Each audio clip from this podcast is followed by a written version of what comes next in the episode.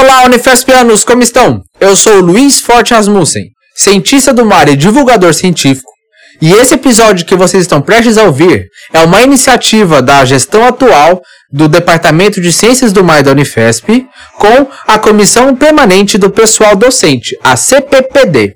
Embarque comigo nessa conversa e quem sabe no fim conseguiremos responder. Com quantos paus você faz uma canoa?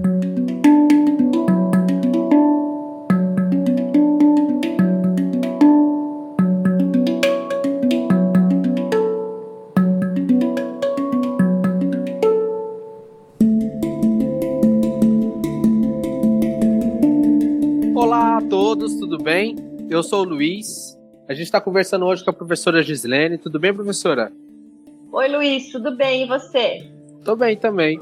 Estamos também com a professora Liliane. Olá, professora Liliane, é um prazer te receber aqui. Olá, Luiz, é um prazer estar aqui também. E estamos também aqui com a Thay, a secretária executiva. Suzy, como você está? Oi, eu estou bem, obrigada. É um prazer estar aqui conversando com vocês. Nesse episódio, a gente vai falar um pouco mais sobre as regras de afastamento dos professores da Unifesp. E para isso, a professora Gislene e a professora Liliane vão guiar essa conversa com a Suzy. Suzy, então seja bem-vinda ao Canoa. É um prazer ter você aqui, né? É um prazer a gente poder contar com um representante da CPD no nosso podcast. E a gente vai começar essa conversa é, perguntando para você quem é a CPPD, o que, que representa essa sigla e a qual instância ela está submetida.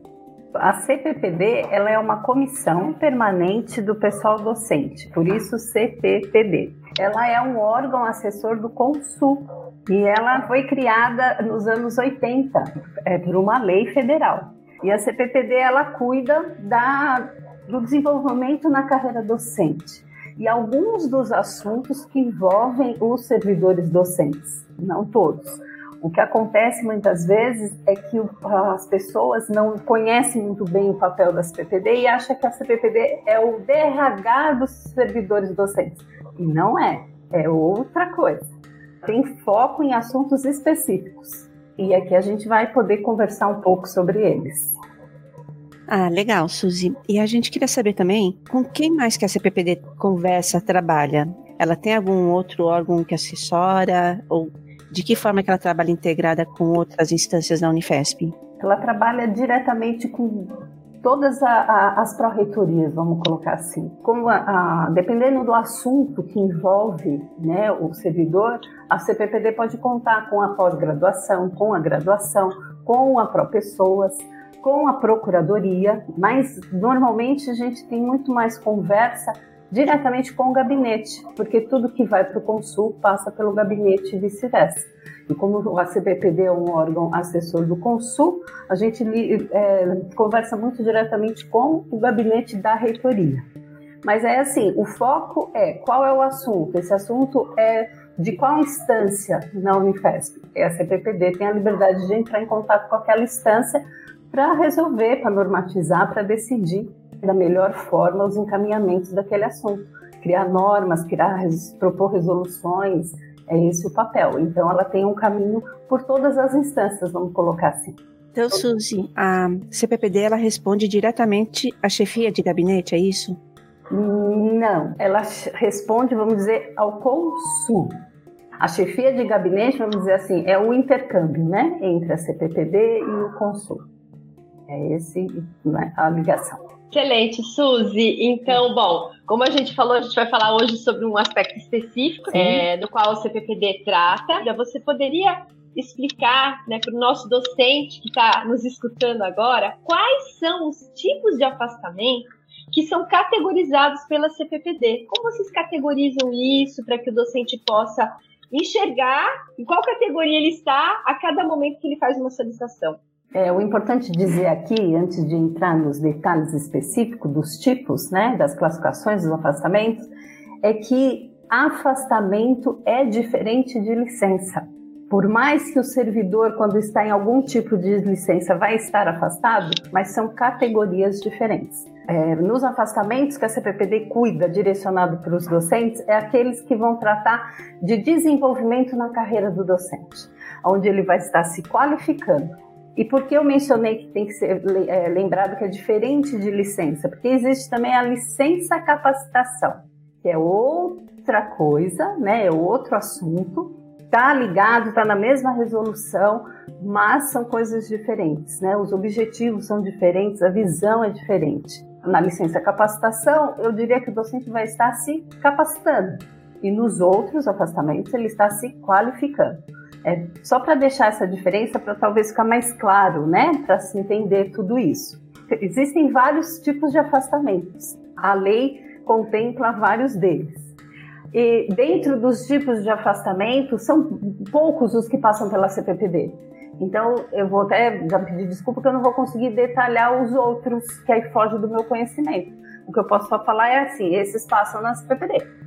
Os outros aí é sempre com o DRH né, da, de cada campus e com a divisão de frequência do RH central, né, que daí a divisão de frequência cuida de todos nós, vamos colocar assim.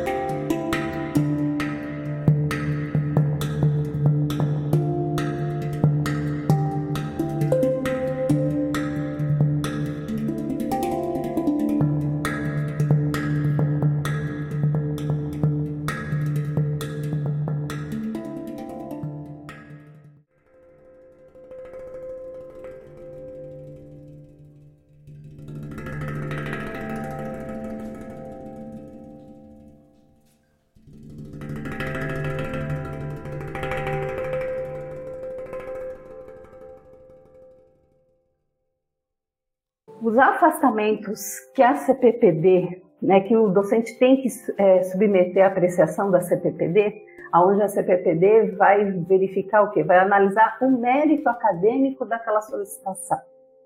Se academicamente aquele projeto de pesquisa, aquele assunto está realmente ligado à expertise do, do docente, quais os benefícios que vão trazer para a universidade, Vou dar uma dica. Aí essa dica eu vou deixar aqui bem clara, que é entendimento meu, da Suzy, de estudar a legislação, de procurar os assuntos. Afastamento, a gente olha, o primeiro objetivo daquele afastamento é de interesse da instituição. E licença, o primeiro interessado é o servidor. Um, um afastamento para pós-doutorado é interesse da universidade, por quê? Porque aquele docente, além de estar se qualificando, ele está levando o nome da universidade no seu projeto de pesquisa, no seu plano de trabalho, na sua expertise. Na licença capacitação, é a única licença que passa pela CPPD, o primeiro interessado é o servidor, por quê? Ele vai utilizar aquele período, que é totalmente diferente de um afastamento período, para se capacitar. Então, o primeiro interesse é dele. Aí é claro que é interesse da universidade que ele seja cada vez mais capacitado, mas ele não vai, na licença capacitação, levar o nome da universidade. O, servidor vai fazer um curso de línguas para aprimorar o seu idioma, sua segunda língua, vamos dizer assim. Ele, ele, vai, ele vai poder fazer, seguindo as regras, mas é uma capacitação para ele. Vai trazer benefícios? Ok, mas ele não vai estar divulgando a Unifesp. Agora, sim, os tipos de afastamentos é, que passam pela CPPD, eles estão todos na lei, né, na 12.772, que é a lei que rege toda a carreira docente, e tem na lei do servidor, que é 8.112, que é do, do sistema único, e tem os decretos, né? O último decreto que está vigente é o 9991. Juntando tudo isso, a Unifesp fez, né, definiu tudo isso, as orientações, no PDI, que a gente chama, que é a resolução do Consul 188. Então lá está tudo bem especificado. Na página da CPPD também a gente procurou definir mais claro possível, né, para orientar quem vai solicitar os afastamentos. E lá a gente coloca, né, o mais simples. Quais são os tipos de afastamento, então, que passam pela apreciação da CPPD? Se o docente vai sair para mestrado, para doutorado, para especialização, para pós-doutorado. Esse é o que a gente fala que são os afastamentos para pós-graduação estrito senso. Tirando a especialização, que é lato senso. Os outros são estrito senso. Aí cada um vai ter um prazo. Mestrado até 24, até 48, o doutorado e assim por diante. Lá tem tudo especificado. Ele pode sair também para fazer uma realização de estudo ou pesquisa no exterior. E cada, cada tipo desse tem as suas regras tá, de, de legislativas para a gente seguir, mas esse é uma, um outro momento a gente fala. Pode sair também para realização de estágio, de visita técnica, de treinamento, de é, pós-doutorado. Normalmente esses que são, que a gente chama de estágio, visita técnica ou treinamento, o máximo são 12 meses. Mas dentro desse prazo ele pode tirar menos, isso não tem problema algum. Tá? Isso vai de acordo com o quê? Aí com o interesse da administração e com a disponibilidade do departamento de estar tá podendo liberar ele naquele período. Mas isso aí pode ser tudo definido internamente em cada instância. Não sei se é disciplina, coordenação de curso ou chefia de departamento, aí cada instância tem suas regras. Legislativamente falando, ele pode ir até o máximo desses períodos. E também pode prestar colaboração técnica ao Ministério da Educação e prestar colaboração a outras instituições de ensino. Esses são os pedidos, então, possíveis de se é, permitidos pela lei que precisam da apreciação da CPPD. Suzy, então só para deixar um pouco mais claro, né? Sim. Ah, aqueles pedidos que o docente deseja fazer para participação de congresso, um afastamento no país ou no exterior, eles precisam passar pela CPPD, eles têm um, um período máximo para poder ficar nesse, nesse evento? Como que isso funciona especificamente? Esses assuntos, né, de, que a senhora colocou agora aqui em questão, participação de eventos, essas coisas, não estão dentro da, desses assuntos que eu mencionei que tem que passar na CPPD. Tá? Isso é uma coisa direta com o departamento e a divisão de frequência.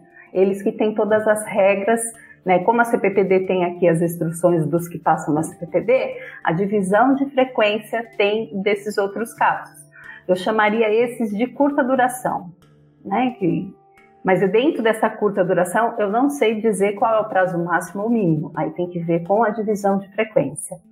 E os da CPPD, eles são os de longa duração, que a gente chama. E a CPPD só analisa aqueles que forem superior a 60 dias. De repente, se o, o, docente for pedir um afastamento, acho difícil esse exemplo, mas pode acontecer. Ele vai fazer um pós-doutorado, tanto no país como no exterior, mas ele quer ficar 30 dias. Não precisa da CPPD passar por ela, porque a CPPD só analisa esse assunto, sim, esse afastamento, mas acima de 60 dias. Essas informações, esses detalhes com mais riqueza, estão tudo na página da CPPD, no link de afastamentos. Como ficam as férias do servidor durante esses afastamentos, durante esse pós-doutorado? Existe alguma regra na qual ele precisa tirar as férias antes, depois, ou isso também seria com a é, gestão com pessoas, que é o DGP? Seria com a gestão de pessoas. A CPPD não tem esse olhar. Por isso que os processos, no seu fluxo, né, no caminho do, do, do processo, ele tem que passar antes, na divisão de gestão com pessoas do campus, depois na divisão de frequência, porque como esse, essa parte é deles, eles vão analisar e mandam para a CPPD só se o processo estiver adequado administrativamente, né? Aí a CPPD analisa a parte acadêmica que a gente chama, né? O mérito. Como que, como o, o docente deve se preparar para isso, se antecipando, né, com essas solicitações? Porque nós sabemos que esse fluxo ele vai ter toda uma demanda de passar por diferentes instâncias até chegar na CPD, voltar às vezes para o departamento ou ir para uma outra instância da Unifesp. Você poderia, Suzy, por favor, esclarecer para a gente esse ponto? Sim, eu posso dar um, uma pequena vai, orientação baseada nos prazos de antecedência que a CPPD pede. A CPPD pede para o processo ser encaminhado para análise dela, né, da comissão, com no mínimo 90 dias. Né? Isso, o foco é nos afastamentos nacionais. Então, lembrando, para o processo chegar com no mínimo 90 dias para a CPBD analisar, ele já tem que ter passado todo o processo, porque ele tem que ir para a CPBD pronto, vamos dizer assim. Adequado com todas as documentações, aprovações das instâncias. Então, a minha sugestão seria o quê? Cada departamento, cada é, instância que ele tem que passar, já definir os prazos que aquela instância precisa de, né, respeitando que tem que chegar nas PPD com 90 dias né, de antecedência. Então, existe, porque cada departamento tem uma necessidade.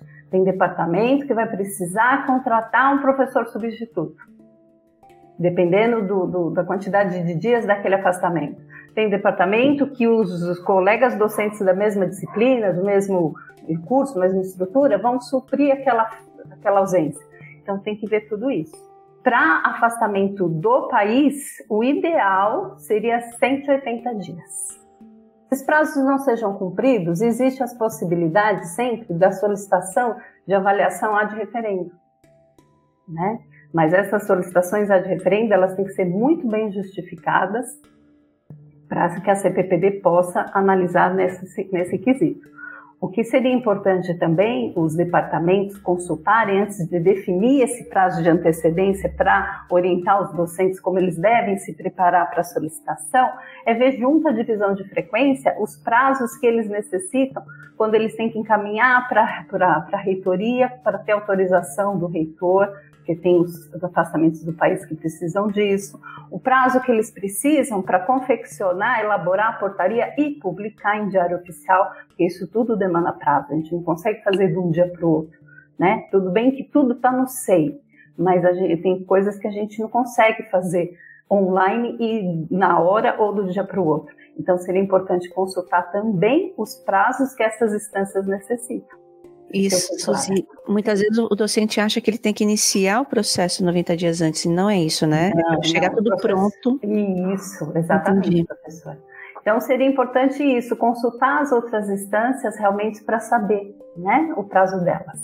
O docente ele uh, chega com a solicitação de afastamento, por exemplo, para um estágio, uh, muito em cima da hora, porque ele justifica que o convite que ele recebeu é, chegou em cima da hora. Então, assim, ele recebeu o convite em dezembro, novembro, dezembro, e ele precisa sair em março. E aí nós estamos no período de férias, às vezes não tem reunião, né? Naquele mês, por alguma razão, até pela razão do recesso, que é natural, todos nós temos o nosso recesso e os pedidos chegam em cima da hora e aí a gente tenta explicar que é difícil, né, a, a, a caminhar com o fluxo, com o procedimento, existe toda uma é, é, uma justificativa por parte do docente que ele recebeu o convite do exterior e que agora ele vai ter às vezes uma bolsa que foi destinada para essa atividade, um recurso qualquer. Enfim, como a gente pode lidar com essa situação, Suzy? É assim, eu não tenho conhecimento de como acontece isso. Como que uma instituição, seja ela nacional ou internacional, convida um docente? Não é esse docente que em primeiro momento entra em contato, mostrando o seu trabalho? Eu não entendo isso, eu não tenho conhecimento nesse sentido. Então, de repente, se for o docente que primeiro entra em contato, já entre em contato com antecedência, já explica para a instância se ele for aprovado ou será convidado que existe essa necessidade de prazo, né? Eu acho que é, tudo isso é uma questão de, de, de conversa, né? Eu realmente não conheço, não sei se de repente o, o, docente é simplesmente convidado ou se antes ele entra em contato. Qual que é esse mecanismo? Aí pode deixar, é, conversar nesse sentido. Ah, legal, Suzy. Então, eu gostaria, a gente gostaria de saber como que é o fluxo para licença capacitação tanto para tais quanto para docentes, né? Em que situação se enquadra, quais são os prazos dele solicitar, que tipos de licenças existem, né? Para que o docente e os tais tenham esse conhecimento do fluxo, né? Principalmente dos prazos. A, a licença capacitação, ela é um direito, né? Que todos os servidores conquistam a, a, a cada cinco anos de efetivo exercício. Aí essa parte, quem já conquistou, se pode tirar ou não, é uma parte que eu chamo de administrativa, que é a divisão de frequência que controla isso. Mas assim, o docente ele pode solicitar, tanto o docente quanto o TAI, né? Porque a, a, a a licença capacitação é igual para todos, tanto o, a, o nome como as características né, do que é permitido utilizar essa licença, são, vamos chamar assim, de ações de curta duração. Por quê? Porque a licença tem no máximo seu período de 90 dias. Hoje, essa licença capacitação, depois do decreto 991 de 2019, esse período de 90 dias ele pode ser dividido em até seis vezes, sendo que o mínimo, eu acredito, vamos ter que confirmar, tá? Eu não sei se são 15 dias ou 20. Aí pode fracionar. E existe também um período, isso aí é tudo com a divisão de frequência, tá? A CPPD não entra nesse mérito, mas eu sei que existe essa divisão de períodos e entre um período e outro, eu não sei qual é o período que tem que ficar em exercício para depois solicitar novamente. Aí a frequência pode esclarecer melhor. Para o docente ou TAI uh, solicitar essa licença capacitação, ele tem que ter quanto tempo de prazo de universidade? Por exemplo, são aqueles cinco anos? Após cinco anos, ele pode pedir três meses? E por Sim. quanto tempo, por exemplo? após cinco anos, ele pode. Será que ele tem que dividir esses três meses, 90 dias, ao longo dos outros cinco anos até chegar aos 10 anos e por aí vai? É, eu acredito que, que possa, né? Mas é esse, esse detalhe que eu não tenho conhecimento, que é a divisão de frequência que pode controlar. Eu sei que assim, ele completou cinco anos, ele adquiriu esse direito ele já pode solicitar. Mas aí tem que seguir as regrinhas, né? Tem que olhar especificamente na 188, na resolução 188 do Consul, aonde está descrevendo as ações que são consideradas para a licença capacitação. E aí, dependendo da ação, ele pode se programar e tirar os 90 dias direto ou fracionar, de acordo com o que a legislação permite todo mundo pode consultar, né? Todo mundo que eu digo é tais e docentes podem consultar na página da CPPD a licença capacitação, porque as ações são iguais para todos. Mas aí só docente pede para a CPPD e os tais pedem para o DDGP na divisão deles de capacitação. Então é assim, as atividades de capacitação, por mais é, que o docente divida em 15 dias, tem que passar na CPPD. É só os afastamentos que são superiores a 60 dias. A licença capacitação, não importa o período que ele vai sair, tem que passar na CPPD. Tá? Por isso que eu falei, é importante a gente já criar essa noção de diferença entre afastamento e licença. Né? Usar as nomenclaturas adequadas para cada um, que a ideia a gente evita confusão. Quando o docente ou TAI sai para a licença capacitação ou esses afastamentos né, de longa duração, computa para ele uh, esse período na aposentadoria final? Do ou não? Ou, ou, é isso? A gente chama de efetivo exercício? Sim, computa. Tem assim, é, existe um, um, Eu não vou saber dizer agora, vou ficar até devendo, mas existe um novo, eu não sei se é acórdão que fala, mas que definem os, os afastamentos e, e licenças que interrompem esse período né? Mas aí o RH, eu acredito que o DRH central possa dar melhores informações nesse sentido. Eu não vou me arriscar não para não falar coisa errada. Entendi, Suzy. Sim. Suzy, ela pode ser cumulativa? Por exemplo, não. Não te, ela tem que ser retirada tirada a cada, cinco, a cada cinco anos? Sim. Ou seja, assim, você completou cinco anos, você tem um período de 90 dias. Aí você não pode esperar completar 10 para tirar 180. Isso não existe.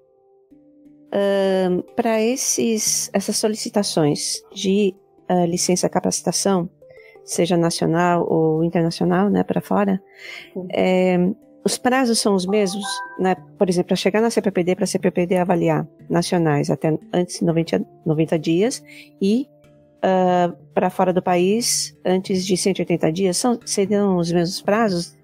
Não, não, não, não seriam os mesmos prazos, pra, porque assim, o que acontece é, nessas licenças capacitação, independente do prazo que o, o servidor vai tirar, não dá direito à substituição.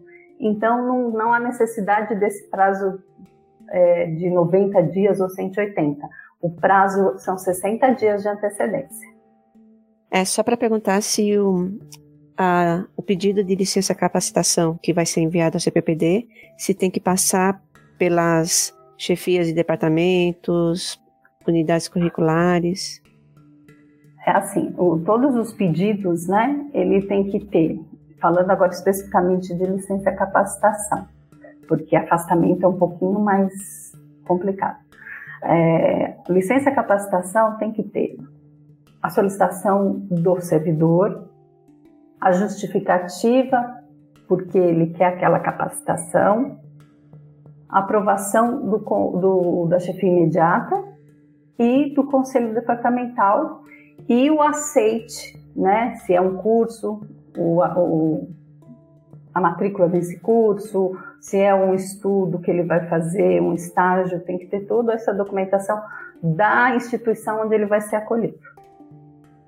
Né? Então, a aprovação é da chefia imediata, porque tem locais que a chefia imediata é chefe de disciplina, mas tudo depois tem que ter sempre o aval do conselho departamental, né? que seria um parecer né, de aprovação do conselho. Legal, Suzy. Obrigada. Imagina.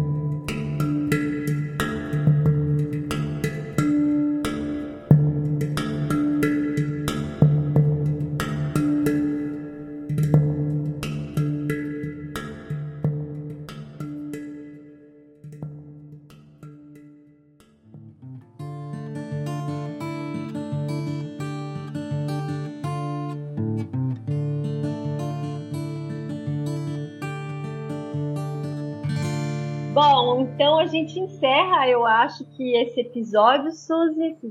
Eu espero que seja um primeiro episódio com a CPPD, para que a gente possa interagir outras vezes e que esse episódio de podcast possa atender de maneira é, bastante abrangente os docentes da, dos demais campos também da Unifesp, que não fique só aqui na, na Baixada Santista. Sim, isso é importante, a divulgação para todos, né? Porque as regras, as normativas são para todos. Seria muito importante mesmo. Também queria agradecer, Suzy, uh, pelas suas explicações, né? E principalmente a indicação das resoluções, da legislação, né? Da página, que é importante sempre o docente estar e consultar, né? Toda a documentação necessária e todo o fluxo necessário. E, mais uma vez, obrigada e espero que todos gostem também desse podcast. Ah, eu agradeço muito o convite e a oportunidade de estar colocando aqui né, essas orientações explicações para divulgação para todos. Mas a minha sugestão, e no fundo um, um pedido, é que todos que estão próximos a fazer esses pedidos, tanto de afastamento quanto de licença capacitação, consulta a nossa página. Tem dúvida? Sem problemas. A, Secretaria da CPPD está à disposição. Manda e-mail para nós. Nosso e-mail é cppd unifesp.br, tá? Então é assim, consulta, vai mandar alguma, alguma pedido para a Unifesp, para a CPPD, consulta lá e a secretaria está à disposição.